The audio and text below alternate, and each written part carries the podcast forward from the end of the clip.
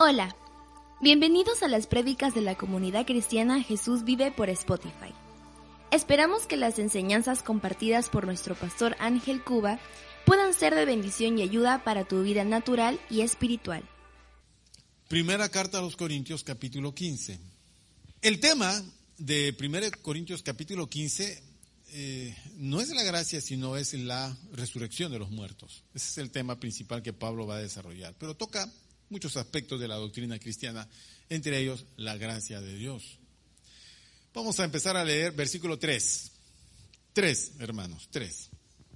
15, 3. 1 Corintios 15, 3. Dice, porque primeramente os he enseñado lo que asimismo recibí, que recibió el apóstol Pablo, que Cristo murió por nuestros pecados conforme a las escrituras y que fue sepultado y que resucitó al tercer día conforme a las escrituras, y que apareció a Cefas y después a los doce, después apareció a más de quinientos hermanos a la vez, de los cuales muchos viven aún y otros ya duermen.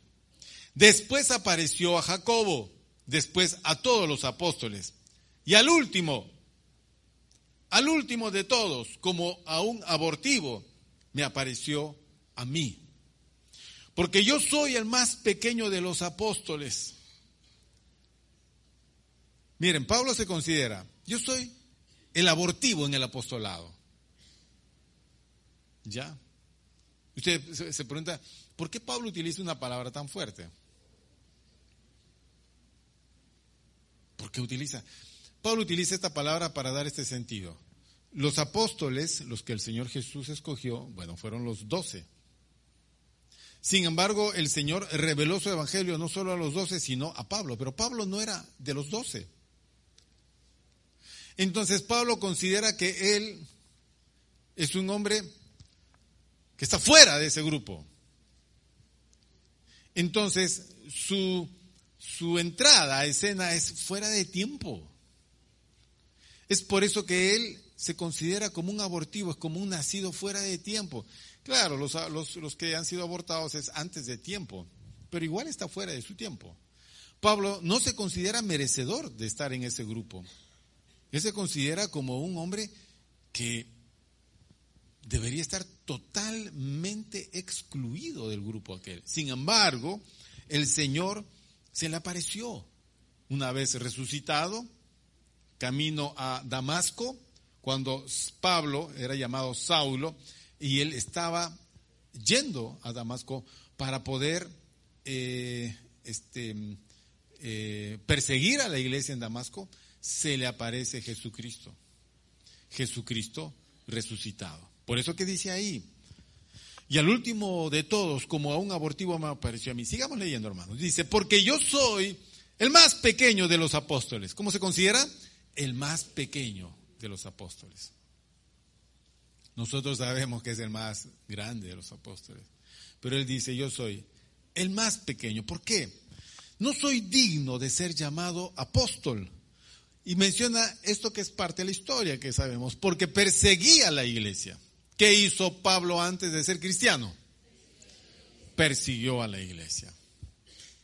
Persiguió a la iglesia. No, no era el hombre que rechazaba las cosas. No era el hombre que decía, por favor, no me hable de esas cosas. Porque hay gente que es así. Yo ayer me encontré con un amigo de la infancia, que ocasionalmente nos encontramos. Y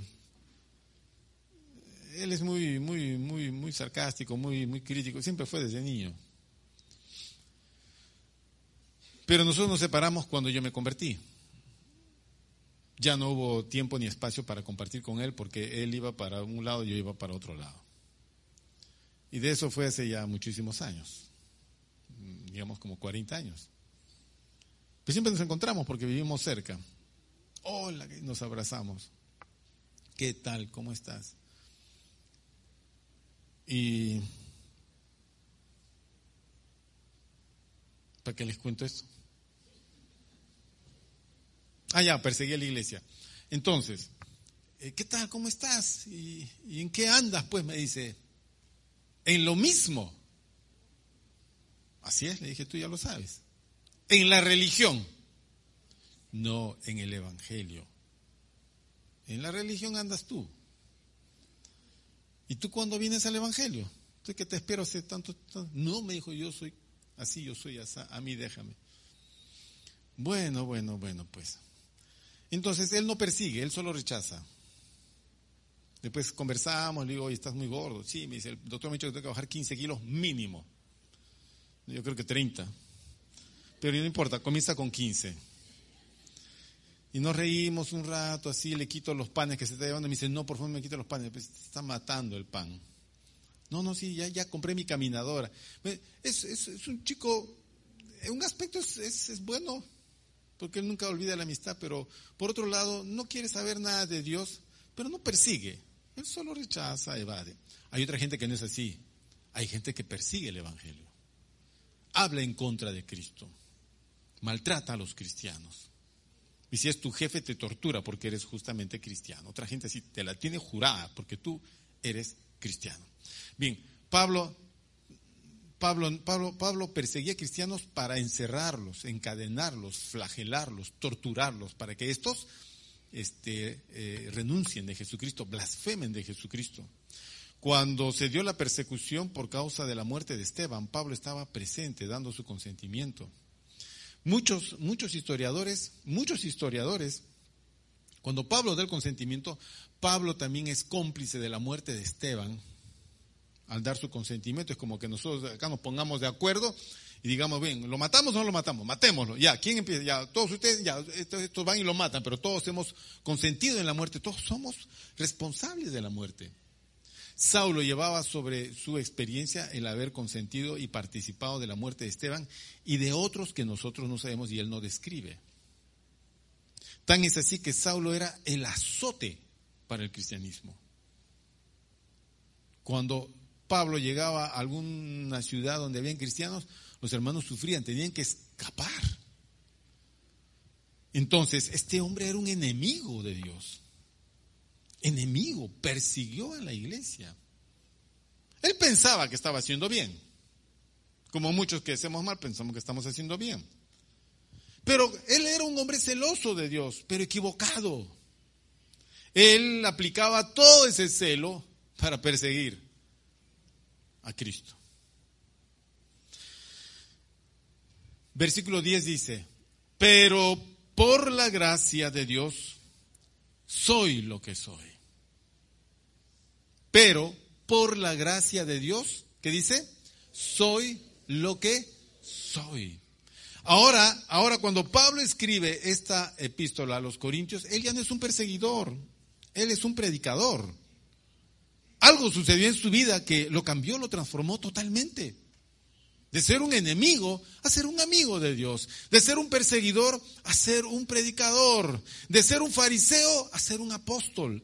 Algo sucedió en Saulo. ¿Por qué Dios escogió al peor de todos, al, mayor enemigo del Evangelio? A ese le dio su... ¿Se dan cuenta que no hay mérito alguno allí? No hay mérito. A ese debe que hay un rayo. Decimos nosotros. Tanto daño hizo el Evangelio que lo más justo es que le caiga un rey. efectivamente, lo más justo. Pero Dios interpuso a su justicia su misericordia y le concedió su gracia. ¿Cuál fue la gracia? Jesucristo se le apareció en el camino y lo tiró del caballo y lo dejó ciego. Lo llamó por su nombre y le dijo, ¿por qué me persigues? Yo soy Jesucristo a quien tú persigues. En cuestión de segundos, el cerebro de Saulo, él no hizo decisión, levantó la mano, no, en cuestión de segundos, Saulo se dio cuenta que su vida estaba equivocada. Lo mejor que había hecho era lo peor que se podía hacer. Lo peor. Y le dice, Señor, ¿qué quieres que yo haga? Ve cómo opera la gracia de Dios, transforma a los hombres. Sin esa gracia, Saulo hubiera seguido siendo un perseguidor, hubiera estado en el infierno. Pero Dios fue bueno con él, como fue bueno con nosotros. Nos concedió su gracia. Claro. Versículo 10 nuevamente dice, pero por la gracia de Dios soy lo que soy. Nosotros cantábamos hace muchísimos años esta canción, por la gracia de Dios. ¿Quieren que las cante, hermanos? Otro día se las canto ya. Por la gracia de Dios soy lo que soy. Entonces, si alguien le dice a usted, hermano, terminó la universidad, ya se graduó, sí, le debe haber costado mucho esfuerzo. Fue la gracia de Dios, hermano.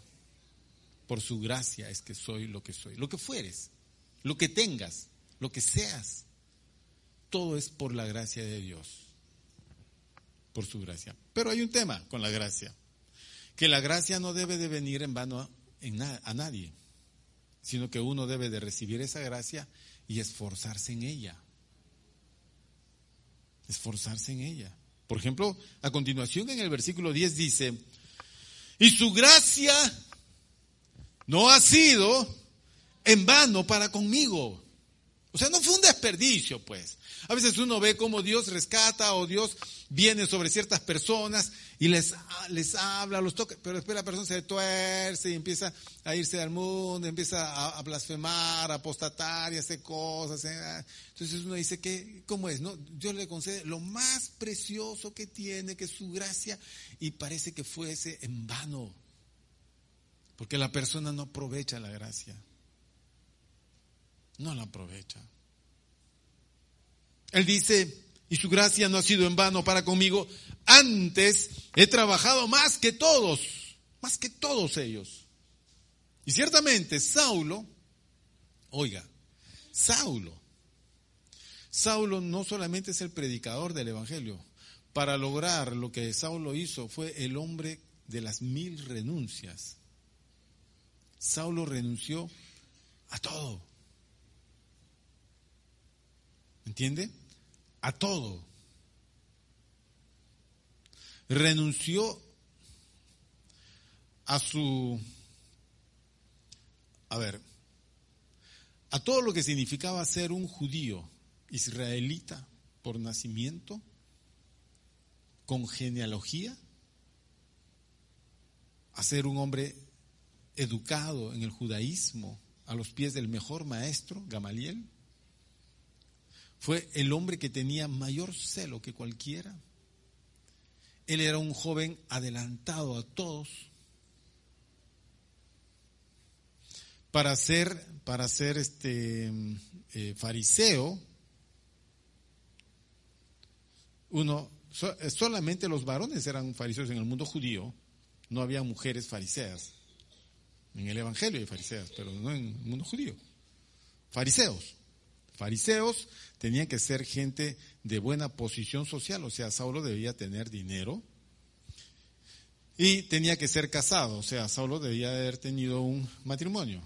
Aparte, Saulo pertenecía a una familia rica que vivía en, en Tarso, de Cilicia, y tenían un negocio familiar. Aparte, Saulo era un hombre muy culto, porque no solamente había sido educado a los pies de un maestro judío,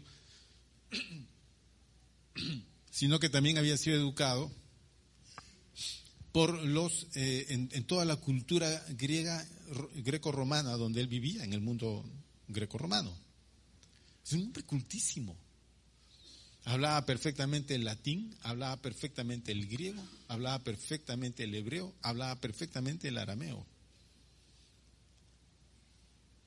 Latín porque vivía en el imperio romano, los romanos hablaban latín, griego porque era el idioma universal, arameo era el idioma del pueblo de, Judea, los judíos, y hebreo era el, idioma en que se había escrito el texto.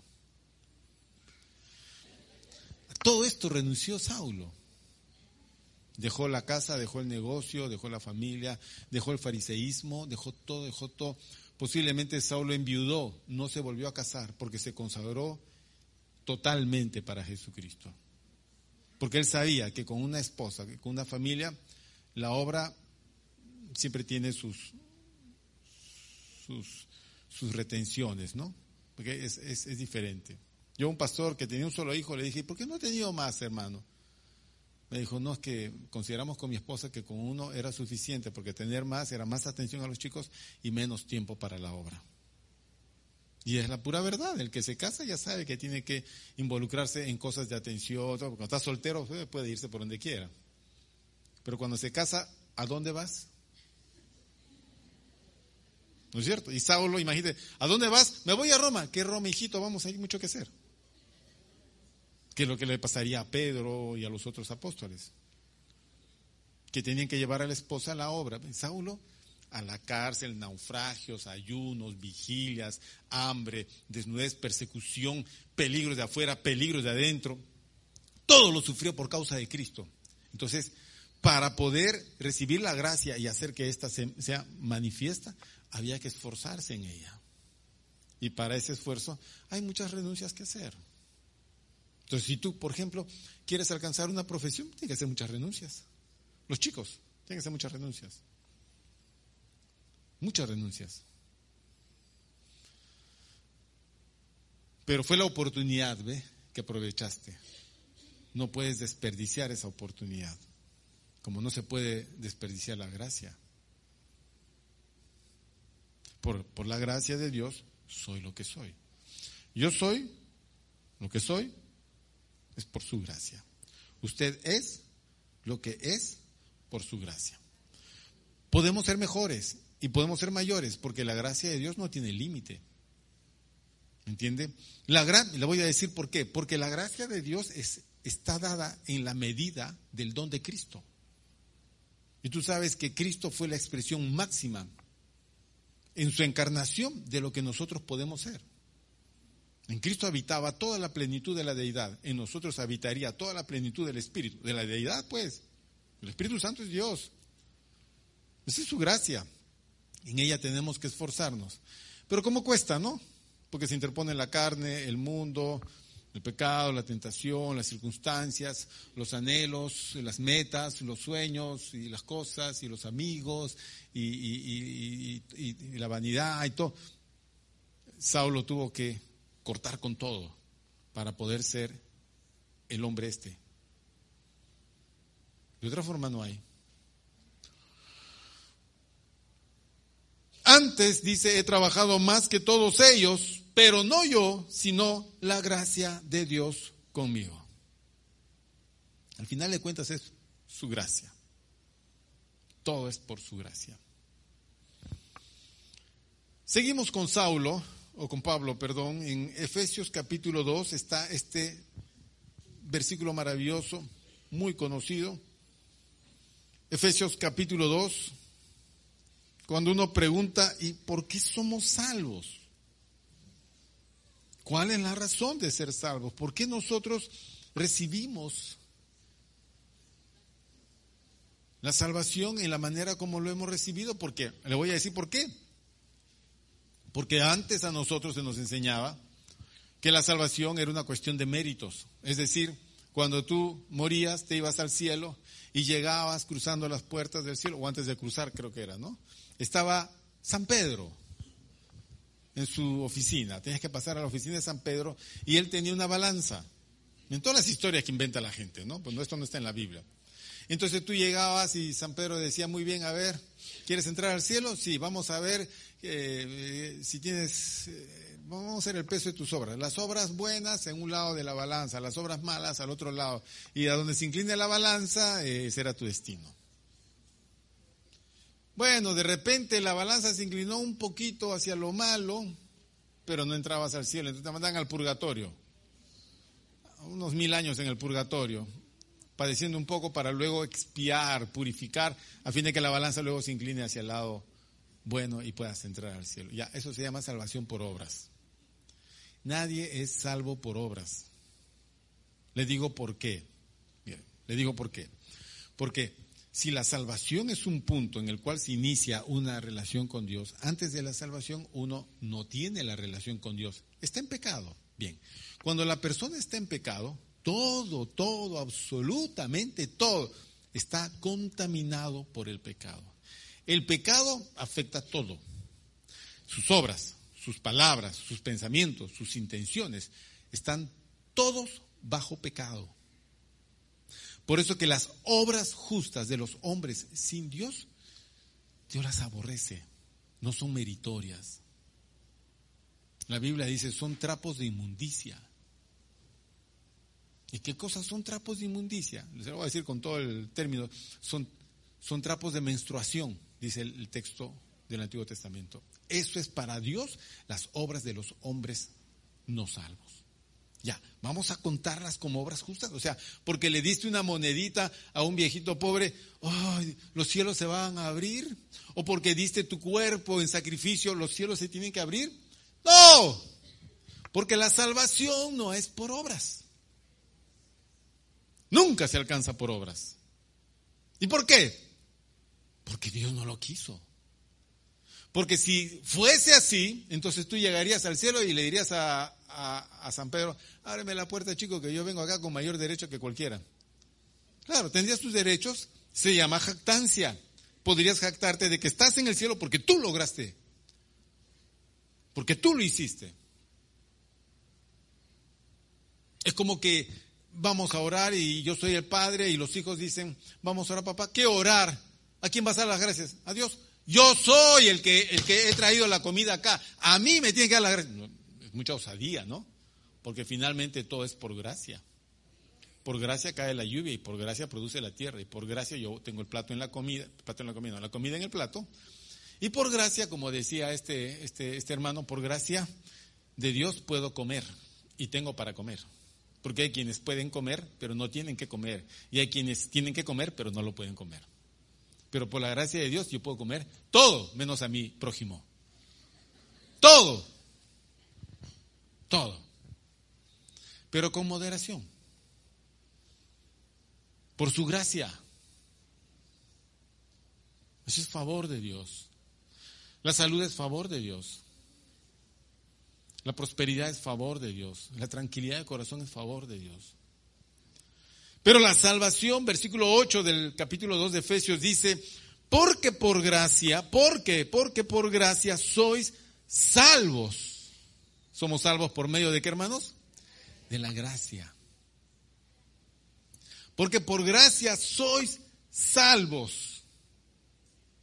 Por medio de la fe. No de las obras. La fe no es obras. ¿Qué más dice? Y esto no de vosotros. La fe no es nuestra sino que la misma fe que nos otorga la salvación es un regalo de Dios. Es decir, para que nosotros seamos salvos, Dios obró enteramente en su gracia.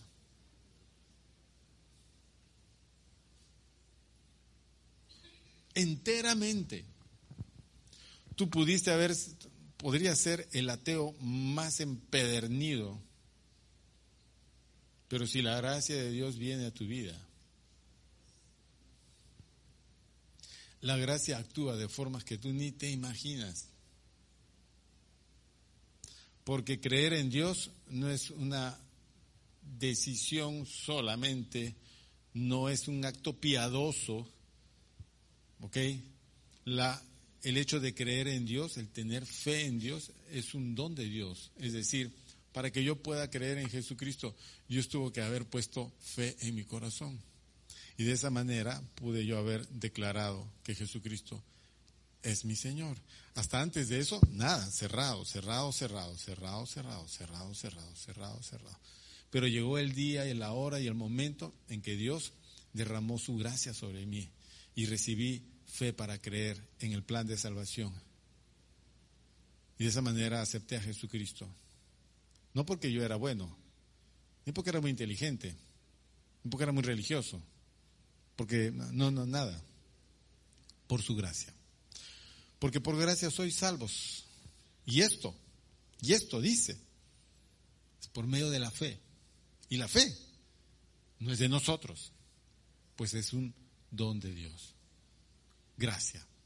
Hay muchos textos más. Por ejemplo, anunciar el Evangelio es una gracia de Dios. Es un gran privilegio. Que yo pueda pararme aquí arriba no es mérito alguno. El día que Dios no quiera que suba, sencillamente no subiré. Pero mientras tanto, mientras se pueda subir, reconoceremos que es por su gracia. Por su gracia. Y solamente su gracia. Entonces, ¿qué es gracia? Gracia es el favor que no se basa en méritos. No se basa en méritos. Es un favor que recibimos de Dios. Hay otros autores que hablan dentro del Nuevo Testamento acerca de la gracia. Por ejemplo, eh, en la carta a los Hebreos, el autor este, anima a acercarse a Dios para hallar gracia para el oportuno socorro. Es una promesa muy bonita. ¿Tienes problemas? Acércate a Dios. Hallarás gracia para el oportuno socorro. Porque toda la ayuda que Dios te pueda brindar es de su gracia. Es de su gracia. Pero es bueno acercarse a Dios. Ya Dios derramó su gracia, la que no merecíamos cuando éramos pecadores, y ahora que estamos en Cristo, la gracia de Dios es más abundante, cada vez más abundante, gracia sobre gracia. Entonces, si hay alguna situación, puedes acercarte a Dios para recibir gracia para el oportuno socorro, para que la ayuda de Dios sea oportuna y certera. Es de su gracia. Tenemos también eh, un texto en la misma carta a los hebreos que nos dice Qué buena cosa es afirmar el corazón con la gracia. Miren, buena cosa es afirmar el corazón con la gracia. No es para nosotros sencillo esto, porque estamos acostumbrados a afirmar el corazón con otras cosas que no son gracia de Dios. Dependemos mucho de muchas cosas, porque hemos vivido así en el mundo. Dependemos de, cosas eh, terrenales, de, de cosas temporales, de cosas que se desvanecen y cuando estas cosas faltan, se nos pierde el dinero, pasamos una mala semana, por ejemplo, porque el corazón se nos estruja, porque se nos fue la plata. El corazón debe de ser afirmado con la gracia de Dios, no con ninguna otra cosa. Bien. Para esto uno tiene que derramar mucha confianza en el Señor. Decir, Señor, porque, mis queridos hermanos, es la pura verdad. ¿Qué podríamos hacer? El Señor Jesús es muy claro cuando dice así, que por más que me afane, yo no voy a aumentar a mi estatura nada, ni un milímetro. Al revés, hermanos, pasan los años, nos vamos achicando. ¿O no? ¿Eh? Unos más que otros porque perdemos calcio. Entonces, en lugar de aumentar, hacemos chiquitos. Pastor Ángel a los 90, Pastor, ¿cómo está? No, no, no, no creo que pase eso. Dios en su gracia no lo permitirá. Gracia. Entonces, eh, voy al siguiente texto mejor. Santiago 4, vamos a ir a Santiago, vamos a Santiago 4. Versículo 6, 4, 6, dice Santiago, pero Él da mayor gracia. Por esto dice, Dios resiste a los soberbios y da gracia a los humildes. Dios resiste a los soberbios y da gracia a los humilde. Entonces dígame usted, ¿dónde le place Dios derramar su gracia? ¿Sobre quiénes? ¿Ah? ¿Sobre quiénes? Sobre los humildes. Que no es nuestro caso, porque nosotros somos muy orgullosos. Muy orgullosos. Somos orgullosos porque así funcionamos en el pecado. ¿Qué cosa es el orgullo? Le voy a decir qué cosa es el orgullo porque algunos a veces no entendemos. Básicamente el orgullo es la defensa del yo. Cada vez que yo defiendo mi yo, entonces mi orgullo se hincha. Por ejemplo, cuando yo reclamo mis derechos, o cuando yo me siento ofendido, cuando yo le digo a Dios, Dios, ¿por qué tú? O cuando yo discuto con un hermano y le digo, oye hermano, ¿y usted por qué se atreve? es orgullo. Jesús nunca discutiría así. Jesús iría a otro plano. Jesús nunca defendía su yo personal, él defendía a su Padre. Las palabras que yo, os he hablado no son mías, son de mi Padre. Porque la voluntad de mi Padre es la que yo vengo a hacer. Mi comida, lo que me sustenta, es hacer la voluntad de mi Padre. Nosotros no, nosotros siempre queremos hacer nuestra voluntad. Pues, y, si Dios tiene su voluntad para nosotros, nosotros tenemos nuestra voluntad, que se opone a la voluntad de Dios, es demasiada osadía, pues. Es como decirle a Dios, no, no, no, gracias, yo sé mejor lo que a mí me conviene, lo que yo quiero. Es mucha soberbia. ¿Quién puede saber más que Dios? ¿Quién puede corregirle a Dios? ¿Quién puede decirle a Dios, no, de esa manera no, porque no, no, no, no se puede. Ok, entonces, las personas cuando somos soberbias, no somos el buen campo sobre donde cae la gracia de Dios. No es.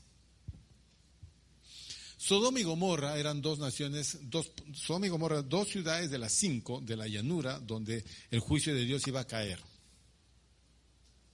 Sin embargo, Dios hizo una acción de su gracia, envió a los ángeles para sacar a Lot.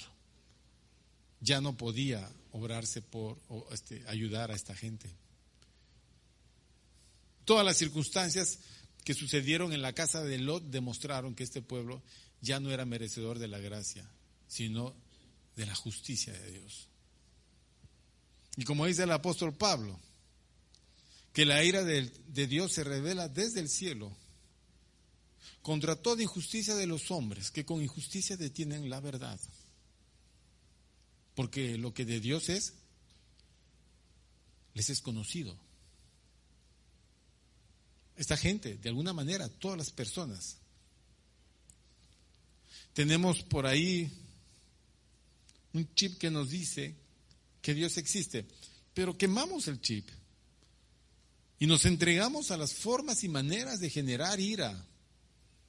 Entonces ya no somos merecedores de la gracia porque hemos deteriorado todo el campo, toda la vida, todo el entorno. Pero en el caso contrario, como dice acá, resiste a los soberbios y da gracia a los humildes. El campo de la humildad es el campo de la sujeción, es el campo de la autonegación. Allí es donde Dios derrama su gracia. Porque Dios resiste a los soberbios y da gracia a los humildes. Es un proverbio. Dios resiste a los soberbios, pero da gracia a los humildes. Da gracia a los humildes. Si alguien pregunta, Señor, ¿qué quieres que sea yo más humilde? No te va a decir primero, sé más sabio, eh, sé más bueno. No, primero, primero seamos humildes para comenzar a hacer las cosas bien. Porque si hay humildad, entonces la gracia del Señor va a venir sobre nosotros. En formas y maneras que nunca lo habíamos estimado. Ahora, una vez que la gracia desciende, primera de Pedro, el siguiente libro, hermanos, capítulo 4. Una vez que la gracia de Dios viene a nosotros, es decir, siempre, porque todo es por gracia. ¿Ok? Bien, a ver, para que entiendan esto. Pregunto, solo levanta la mano. Eh, ¿Quiénes tienen hijos? Ya, no es que son fértiles, sino es la gracia de Dios. Ok. ¿Quiénes tienen casa propia? Ya, no es que ustedes se rompieron el lomo para comprarla, es la gracia de Dios. Ya. ¿Quiénes se creen bonitos? Lo que tú quieras, todo es por gracia. Bien, ¿quiénes son líderes de células en esta iglesia? Ya, es por la gracia de Dios. Es cierto que se ha hecho una selección, se ha hecho un entrenamiento y se le da toda la confianza, pero siempre es por la gracia de Dios. ¿Quiénes son anfitriones en esta iglesia? Gloria a Dios, es por la gracia de Dios. ¿Entiendes? Dios te dio el privilegio de que tú puedas recibir, ese es un privilegio, recibir a los hermanos en tu casa, brindarles el espacio para que Dios siempre esté tocando sus corazones cada semana. Ese es por su gracia.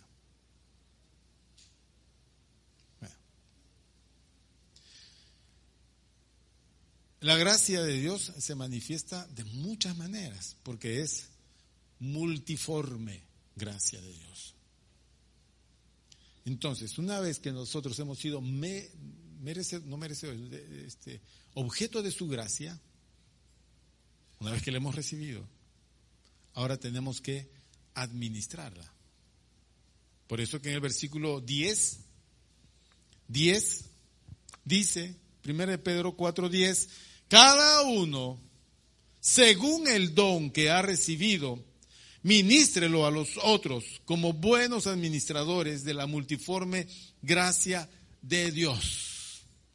Ahora que estamos en el reino de los cielos, entonces Dios va a empezar a derramar sus dones a través de su gracia. Bien. Son dos palabras que siempre van juntos, gracia y dones. Porque Dios da dones por su gracia. Los dones son capacidades. Los dones son todo aquello que tú no tenías pero que ahora lo tienes. Puede ser una habilidad, puede ser una capacidad, puede ser un talento, puede ser un privilegio, puede ser una oportunidad. Bien, todo lo que hayas recibido de Dios, puede ser tu trabajo, tu negocio, tu familia, todo lo tienes que administrar como un buen administrador de la multiforme gracia de Dios. Entonces, ¿qué espera Dios de nosotros? Que seamos buenos que administradores. Administremos todo lo que Dios nos ha dado para comenzar la vida. Para comenzar la vida. A ver, ayer estaba, eh, estuve atrasadito con la guía de células y ayer la terminé en la casa.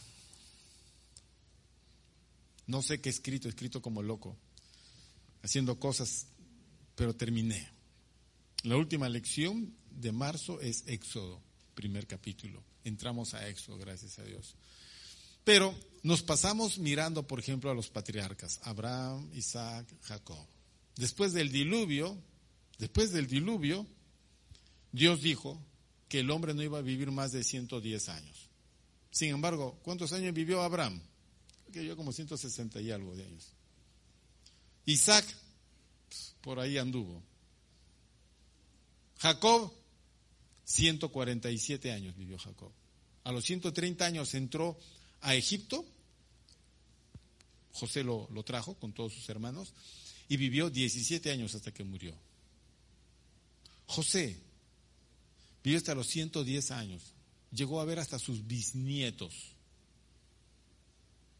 Y uno se pregunta, oiga, ¿y esta gente por qué vivió tanto? ¿Quiénes desean vivir hasta los 90? Uno, dos, ya recién se animan, ¿no? Ah, intentaré, pues dicen. ¿Ah? ¿90? No lo sabemos, hermanos. Yo tengo una teoría por qué esta gente vivía más de 100 años. ¿Quieren que se las cuente? ¿Sí? Es una teoría. Eh, Tienen duda ustedes, ¿ah? ¿Quieren que les cuente o no? Bien, la voy a contar, bien sencilla. Mire, en primer lugar, eh, esa gente no tomaba azúcar. No existía el azúcar. Y aquí hay muchos dulceros. Los médicos tienen una historia que dice que cuando Dios creó al hombre para bendecirlo, el diablo creó el azúcar para maldecirlo.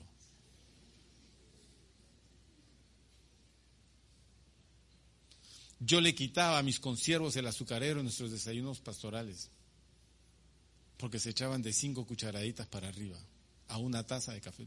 Aquí dicen, ah, echan cuatro, yo, seis. Y se molestaban conmigo. De todos ellos, los que sobreviven, todos son diabéticos. Por la gracia de Dios, su servidor, no.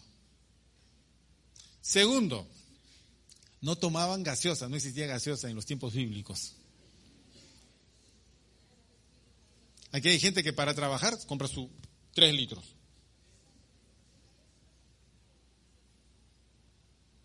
Tercero, no comían chatarra. Ni alitas broster, ni Kentucky Fried Chicken, no habían hamburguesas chatarra, no habían papitas light, no habían chisitos, no habían frugos, no habían todas esas comidas que están cargadas con, con este, con muchas toxinas para el cuerpo. Entonces imagínate que si desde niño no te doy nada de esto, no habían químicos, no había cigarrillo, ¿te imaginas tu cuerpo viviría 10 años más de lo que vas a vivir, o 15 años más. Si la gracia de Dios estaba contigo y Dios te tenía en sus propósitos, ibas a ser como Moisés. Conoció al Señor a los 80 años y murió a los 120 años. Le sirvió 40 años. 40 años. A los 120 años Moisés podía ver, tenía vista de lince, vista de águila. A los 120 años Moisés todavía podía escalar montañas, nosotros ni subir las escaleras al tercer piso. A los 120 años Moisés podía todavía conquistar, pero Dios le dijo, no Moisés, ya es tiempo que mueras. Todas estas cosas son por la gracia de Dios. Si a mí Dios me concede vivir más tiempo, es que tengo que administrar esto, porque es gracia de Dios. Aún la longevidad es gracia de Dios. Es gracia. Parte de su multiforme gracia. Entonces hay que ser buenos administradores. Tienes que cuidar primero tu salud, tu cuerpo. Tienes que cuidar el dinero. El dinero. No solo no gastando en cosas que no sirven, sino no endeudándote. Porque si te endeudas, arriesgas todo el dinero que Dios te va a dar por 5, 10, 15, 20 años. Cuando te lleguen los, los señores vendedores de tarjetas, no le abras la puerta, no le recibas. Si no tienes economía para tener una tarjeta de crédito, mejor no tengas una tarjeta de crédito. No tengas, sé un buen administrador del dinero. Si tienes excedente, guarda ahorra para algún propósito bueno de Dios, de Dios. Sé un buen administrador. Si eres joven, administra tu juventud, porque tienes ventaja. El otro día aconsejaba a un hermano que tenía problemas y le digo, ¿qué edad tienes tú, hermano? Me dijo, tengo 28 años, pastor. Ay, por Dios, 28 años. No sabes la envidia que te tengo. Mira, en el curso de la, de la vida tú me vas a enterrar. y vas a, me vas a sobrevivir. Entonces invierte esta juventud en algo bueno. No la desperdicies. Todas las cosas que Dios puede hacer con un chico de 28 años, 27 años, 25, porque él tiene como más de 50 años por delante en promedio. Bueno, yo ya llego a los eh, cuantitos, lo cual no significa que no tengo años, los que Dios me dé. Bueno, administremos bien las cosas que hoy nos da en perspectiva de lo bueno que Dios va a traer. Todo, como buenos administradores de la gracia de Dios. Y finalmente, porque ya hay que finalizar, en segunda de Pedro, en el capítulo 3, Miren que Abraham, Abraham a los ciento y pico de años seguía engendrando hijos. Yo uno diría, pastor, ¿y cómo, cómo haría? La gracia de Dios será. A nosotros nos dicen así, nos dicen así. Por ejemplo, cuando usted va al médico, el médico le dice, bueno, el médico siempre tiene un, un, diagnóstico pesimista. Nunca le dice, usted no se preocupe, vamos a salir adelante, estas cosas se resuelven. No, no. El médico siempre te lleva primero a que ya perdiste ya. Ya perdiste. Esto es muy difícil. Este, el médico nunca compromete su, diagnóstico, te lleva por lo, por lo más bajo y si de ahí no es tanto así, entonces, eh, gracias a Dios. Entonces tú al médico no le puedes creer de buenas a primeras. No puedes. A veces llegar a un médico X, Y o Z es lo más fatal que te puede suceder. Tienes que orar al Señor para escoger un buen médico. Si no lo puedes escoger, decirle, Señor, estoy yendo a mi consulta, dame un buen médico. Dame un buen médico.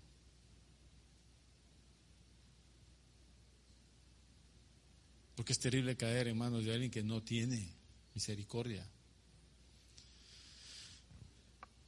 Entonces cuando el médico dice, su papá, ¿qué cosa? ¿De qué murió su papá? De cáncer. Ay, usted va a morir de cáncer también. Y tú sales triste. ¿Qué te dijo? Que voy a morir de cáncer. Y andas respirando, voy a morir, voy a morir, voy a morir. ¿Y qué es lo que te va a pasar? vas a morir. Un doctor explicaba así, dice, si tú tienes un antecedente genético en la familia de alguna enfermedad, tus papás, tú tienes un 5% de posibilidades de desarrollar esa enfermedad. Si tienes un pariente próximo, hermanos que han tenido la misma enfermedad, eso sube 20 veces.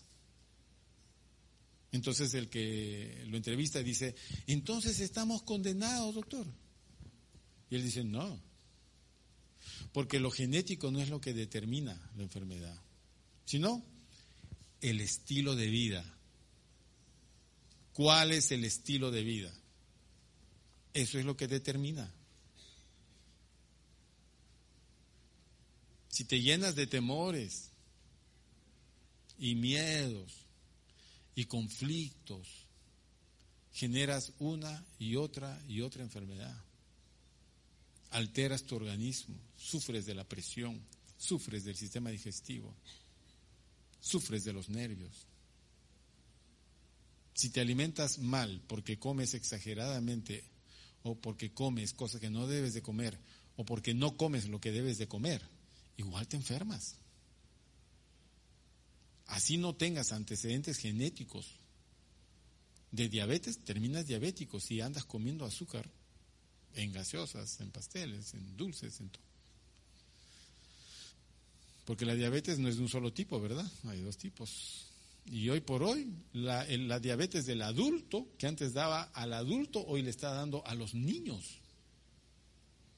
Es porque los niños le estamos dando una dieta chatarra. Pues aquí a los papás cuando veo vienen los chiquitos con su frugo y su chisito de la esquina.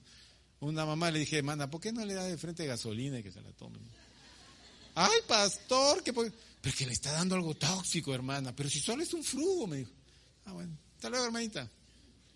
¿Qué vamos a hacer? ¿Qué hay que hacer? En el versículo 18, de una vez vayamos a esto. Dice, antes bien, Creed en la gracia. Creced en la gracia y el conocimiento de nuestro Señor y Salvador Jesucristo.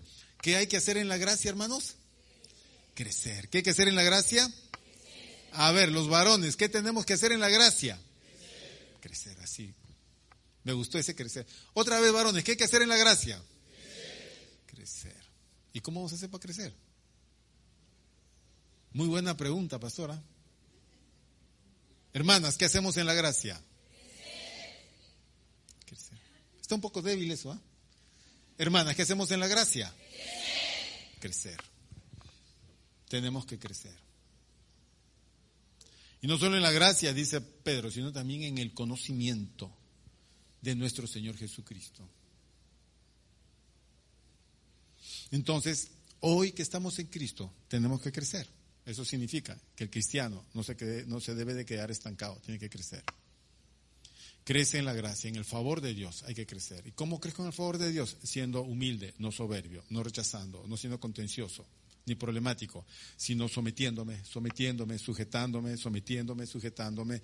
Entonces la gracia de Dios viene a ser abundante en mi vida. A eso le voy sumando el mayor conocimiento de Jesucristo. Tienes que conocer más y más a Jesucristo tu relación personal con Él tiene que ser más y más intensa. Y esa relación es intensa cuando tú vas a las escrituras y lees las escrituras y vas leyendo la Biblia. Cuanto más Biblia leo, le doy más alimento al conocimiento de Jesucristo. Porque Jesucristo no es lo que la gente dice, es lo que yo leo acá. ¿Me entiende? Si yo leo la Biblia, yo tengo un mayor conocimiento de Jesucristo. Y luego me acerco a Él y le doy gracias por el día, por el momento, por las cosas, por las personas, por las oportunidades, por los privilegios. Señor, gracias por todo. Realmente tú has sido bueno. Con este servidor, Dios ha sido excelente. No podría quejarme. Usted no se podría quejar en nada. Sea cual fuere la situación. Recuerde esto, debió de haber sido peor pero Dios en su gracia estimó hacerla diferente. Así que tenemos que crecer en ella, esforzarnos, esforcémonos en la gracia y crezcamos en ella siempre. Que Dios los bendiga. Cerremos nuestros ojos, por favor. Gracias por escuchar la palabra de Dios por este medio. Y recuerda que si deseas compartir con nosotros de manera presencial, puedes encontrarnos en Girón Yauyos 171, cercado de Lima. También puedes seguirnos por Facebook e Instagram buscándonos como Comunidad Cristiana Jesús Vive. Dios los bendiga.